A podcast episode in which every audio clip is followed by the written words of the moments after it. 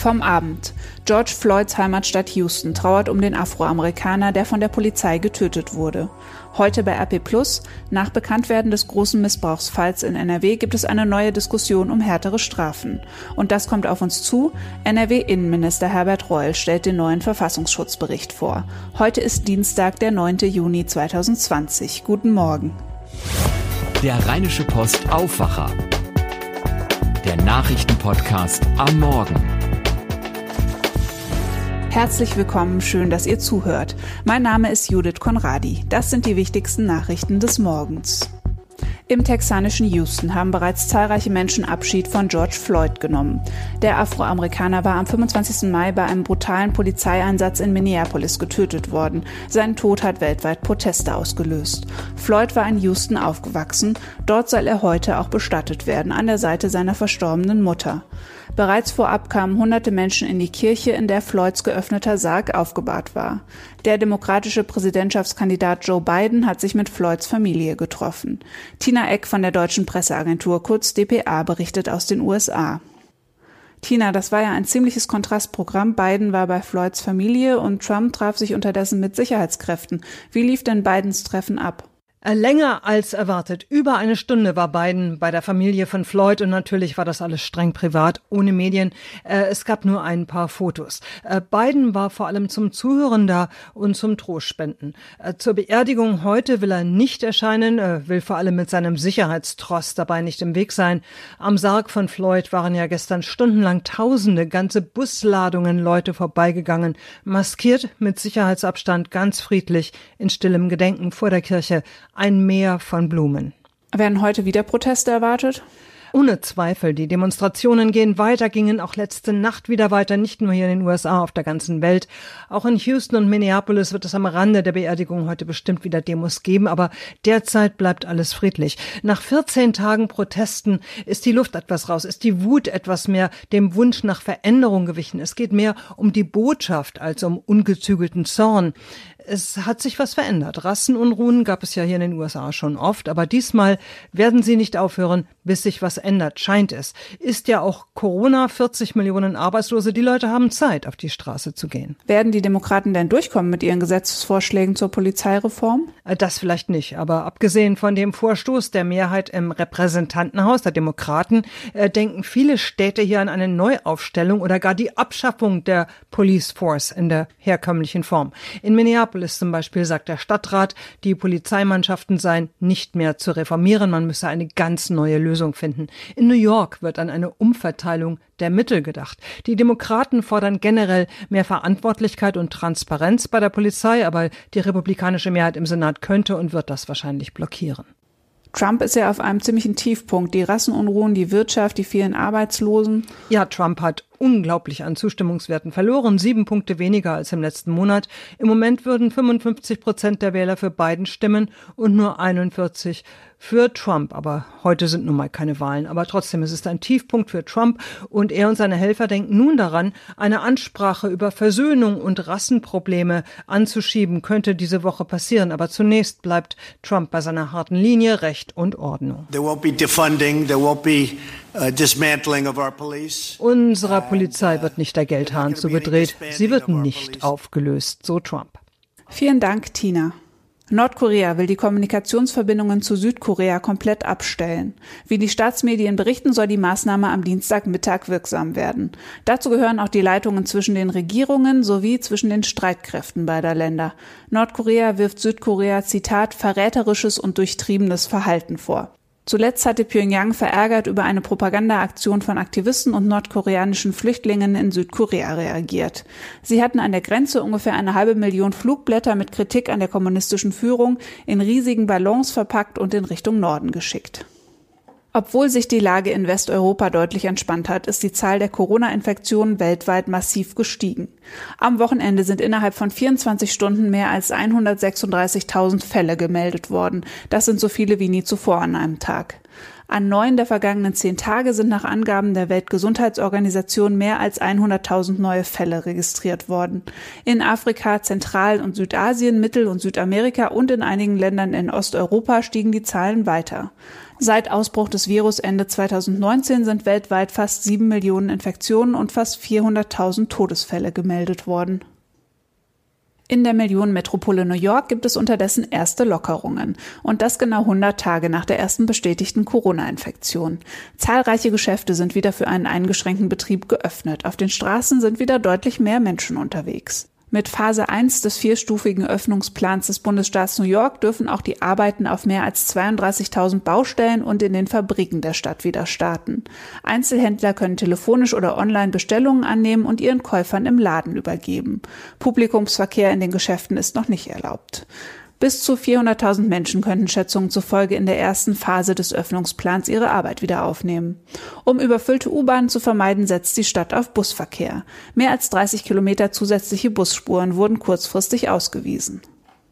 Die Erzieherin, die in Viersen ein Kita-Kind ermordet haben soll, ist nach einem Bericht des NRW-Justizministeriums in allen vier Kita-Einrichtungen, in denen sie tätig war, gescheitert.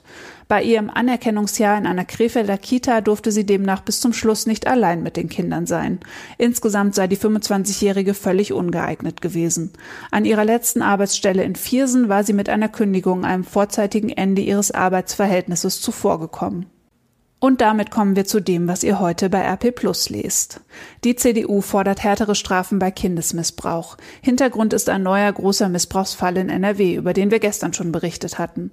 Die Polizei Münster war vor einigen Tagen auf ein professionell verschleiertes Missbrauchsnetzwerk gestoßen.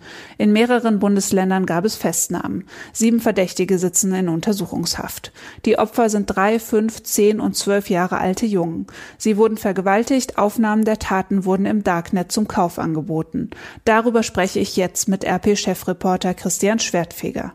Christian, das kommt uns ja leider alles ziemlich bekannt vor. Man denke nur an Lüchte oder auch an den Fall Bergisch Gladbach. Hat der Fall in Münster ähnliche Dimensionen? Ja, du sprichst es schon an. Das ist der dritte große Fall innerhalb von 18 Monaten. Und ich habe eben noch mit dem Leiter der Stabsstelle Kindesmissbrauch in Nordrhein-Westfalen gesprochen und äh, er sagte mir, äh, dass noch der Fall jetzt in Münster nochmal eine völlig neue Dimension hat. Vor allen Dingen in Planungen, Ausführung und auch äh, Brutalität der Taten äh, sei das nochmal ähm, was anderes, als äh, es zuvor in Lüchte und im Berge Stadtbach der Fall war. Und er sagte auch, äh, dass man noch mit dem Unvorstellbaren rechnen solle. Da kommt also noch mehr. Sehr wahrscheinlich und auch künftig, äh, äh, sagte er mir, das wäre nicht die Spitze des Eisberges äh, gewesen, jetzt der Fall in Münster, äh, sondern es würde ganz, ganz viele Eisberge geben. Ich glaube, das sagt alles schon aus, äh, worauf wir uns, glaube ich, künftig äh, einstellen müssen. Äh, zumal die Polizei erst seit ein, zwei Jahren diese Klientel bzw. dieses Phänomen Kindesmissbrauch richtig ins Visier nimmt. Diese Stabsstelle gegen Kindesmissbrauch in NRW ist ja eingerichtet worden, nachdem damals die massenhaften Fälle von Missbrauch auf dem Campingplatz in Lüchte aufgedeckt wurden. Ist das ein Verdienst von CDU-Innenminister Herbert Reul? Kann man schon sagen. Also äh, der Herr Reul, ähm, der hat das schon zur Chefsache gemacht. Äh, es, man muss auch dazu sagen, dass jahrelang davor auch nichts gemacht worden ist. Der Fall Lüchte äh, ist in Teilen vielleicht auch nur möglich gewesen. Da gab es ja auch unheimlich schwere Ermittlungspannen, äh, weil in dem Bereich einfach äh, jahrelang, man kann auch jahrzehntelang überhaupt nichts gemacht worden ist innerhalb der Polizei. Ähm, es gab gerade mal bis, bis äh, vor einem Jahr 100 Polizisten, äh, die sich in Nordrhein-Westfalen äh, zu, über, zu diesem Thema kümmerten. Ne? Und äh, die natürlich dann verteilt auf 40 äh, Polizeibehörden also da ist ein bis zwei bis drei Leute maximal pro äh, Präsidium und äh, das äh, bei der Häufigkeit der Fälle ist das doch erschreckend wenig gewesen. Und äh, als Herr Reul äh, davon erfahren hat, äh, hat er gesagt, es muss sich ändern und dann hat er auch wirklich was getan und äh, diese Stabsstelle, die bewirkt wirklich was. Und jetzt will die CDU ja härtere Strafen gegen Kindesmissbrauch. Wie begründet die Partei das denn? Äh, also die Taten waren einfach zu drastisch und äh, sind einfach zu heftig und die wurden einfach bislang nicht schwer genug bestraft. Und äh, eine Gesetzänderung ist meiner Meinung nach auch, äh, oder Verschärfung und härtere Strafen sind auch zwingend notwendig. Es kann nicht sein, äh, dass äh, äh brutalste Kinderschänder, äh, Pädophile mit äh, wenigen Jahren äh, davonkommen, während die Kinder ein Leben lang unter, äh, dem, äh, unter den Taten zu leiden haben. Was du da ansprichst, das hat ja was mit Gerechtigkeitsgefühl zu tun, also dass die Strafe und das Vergehen irgendwie zusammenpassen. Geht es dabei auch um Abschreckung? Ah, ich glaube nicht, dass es um Abschreckung geht. Ich glaube, äh, diese Leute kann man nicht abschrecken. Es ist ja teilweise auch äh, eine Krankheit. Ich glaube nicht, dass man sie äh, mit äh, Strafen abschrecken kann. Aber ich finde schon, ähm, dass es gut ist, dass man solche Leute äh, lange dann hinter Gitter sperrt. Vielen Dank, Christian Schwertfeger. Ich danke dir. Und auch das lest ihr heute bei RP Schon in den kommenden Tagen soll die Corona-App der Bundesregierung verfügbar sein. Sie soll helfen, die Pandemie in Deutschland unter Kontrolle zu halten und Infektionen schneller nachzuverfolgen. Doch noch wird fieberhaft an der App gearbeitet. Eva Quadbeck und Jan Drebes aus unserer Berliner Redaktion klären bei RP Plus die wichtigsten Fragen. Etwa die, ob man die App eigentlich auf jedem Smartphone wird nutzen können. Die Antwort auf diese Frage ist nein. Auf alten iPhones und Android-Geräten sowie auf neuen Huawei-Modellen wird sie nicht funktionieren. Alternativen wären theoretisch denkbar, etwa spezielle Schlüsselanhänger, doch die sind bisher nicht entwickelt worden. Nach Expertenschätzungen sollten sich 60 Prozent der Bevölkerung beteiligen, damit die App einen guten Erfolg hat. Gesundheitsminister Spahn sieht das pragmatisch und sagt, jeder, der sich die App herunterlade, helfe schon. Für die ersten Wochen hofft er auf mehrere Millionen Beteiligte. Und außerdem empfehle ich euch noch einen Text von meinem Kollegen Oliver Burwig. Ihn bewegt gerade ein Gefühl, das sicher viele teilen. Während der Corona-Einschränkungen hat er Besuche im Kino vermisst. Jetzt kann man sich zwar unter strengen Auflagen wieder Filme anschauen gehen, doch die Lage macht den Kinos weiter zu schaffen. Oliver findet, wir sollten nicht vergessen, was wir an ihnen haben. Für RP Plus hat er deshalb eine Liebeserklärung ans Kino aufgeschrieben. Diese und zwei andere Artikel gibt es auch als Audioartikel.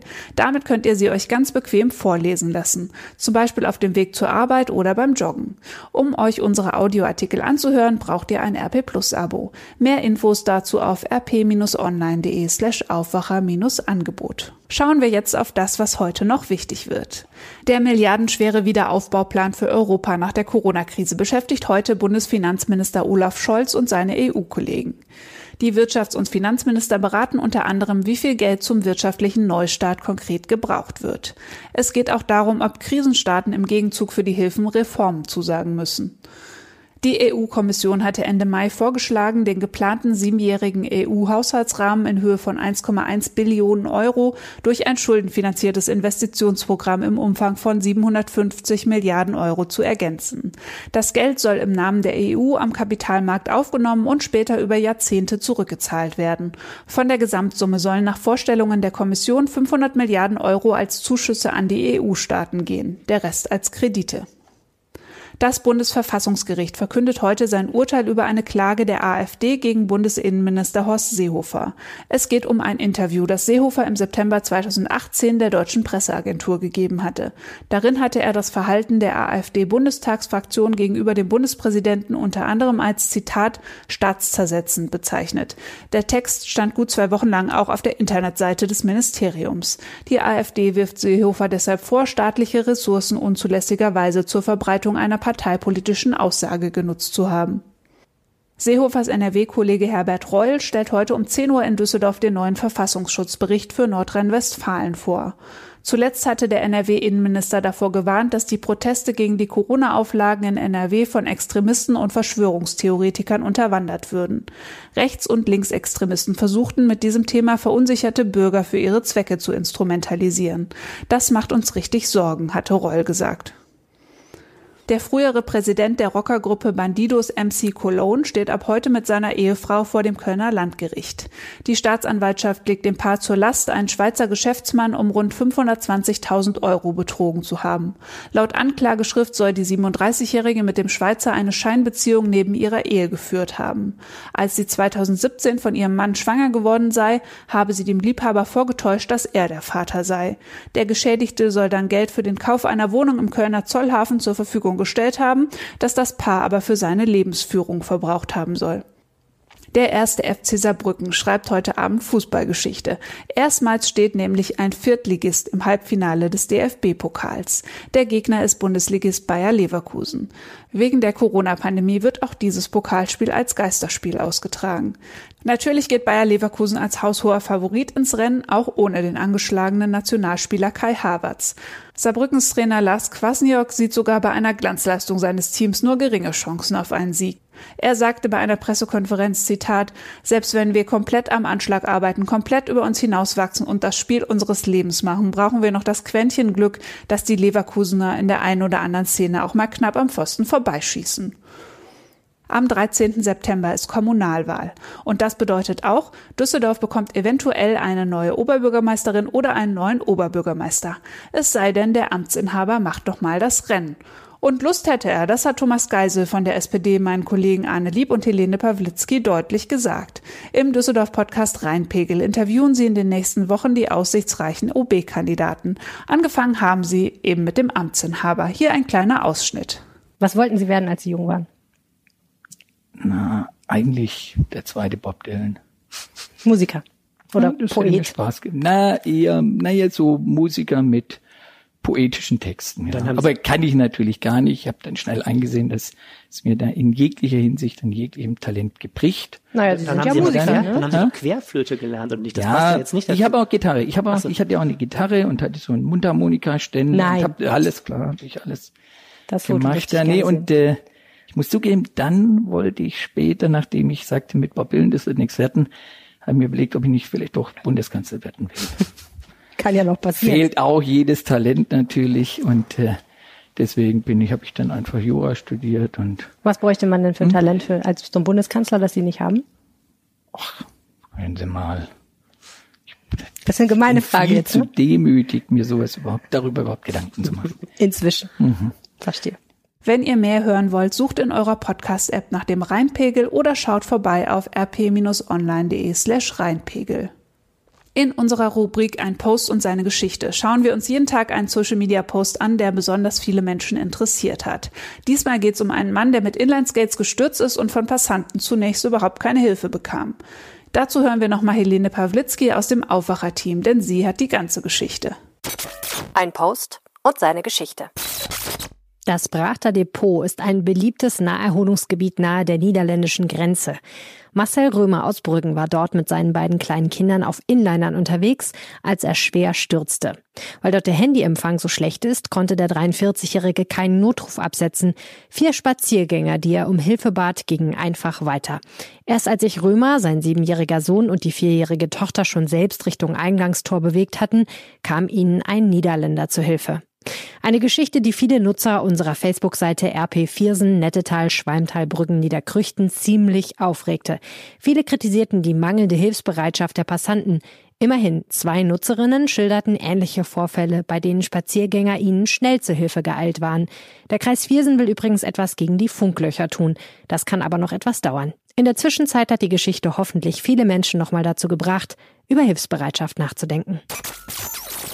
Und jetzt schauen wir noch aufs Wetter. Ich freue mich ja schon, denn zum Ende der Woche soll es endlich wieder sommerlicher werden. Aber bis dahin bleibt es erstmal noch ziemlich kühl. In NRW ist es heute wechselnd bis stark bewölkt. Von Süden her zieht etwas Regen auf. Im Nordwesten bleibt es die meiste Zeit trocken. Wärmer als 16 bis 20 Grad wird es heute nicht. Der Wind weht schwach aus nördlicher Richtung. In der Nacht sinken die Temperaturen dann auf 10 bis 7 Grad. Das war der Rheinische Post Aufwacher vom 9. Juni 2020. Mein Name ist Judith Konradi. Vielen Dank fürs Zuhören und habt einen schönen Tag. Mehr bei uns im Netz www.rp-online.de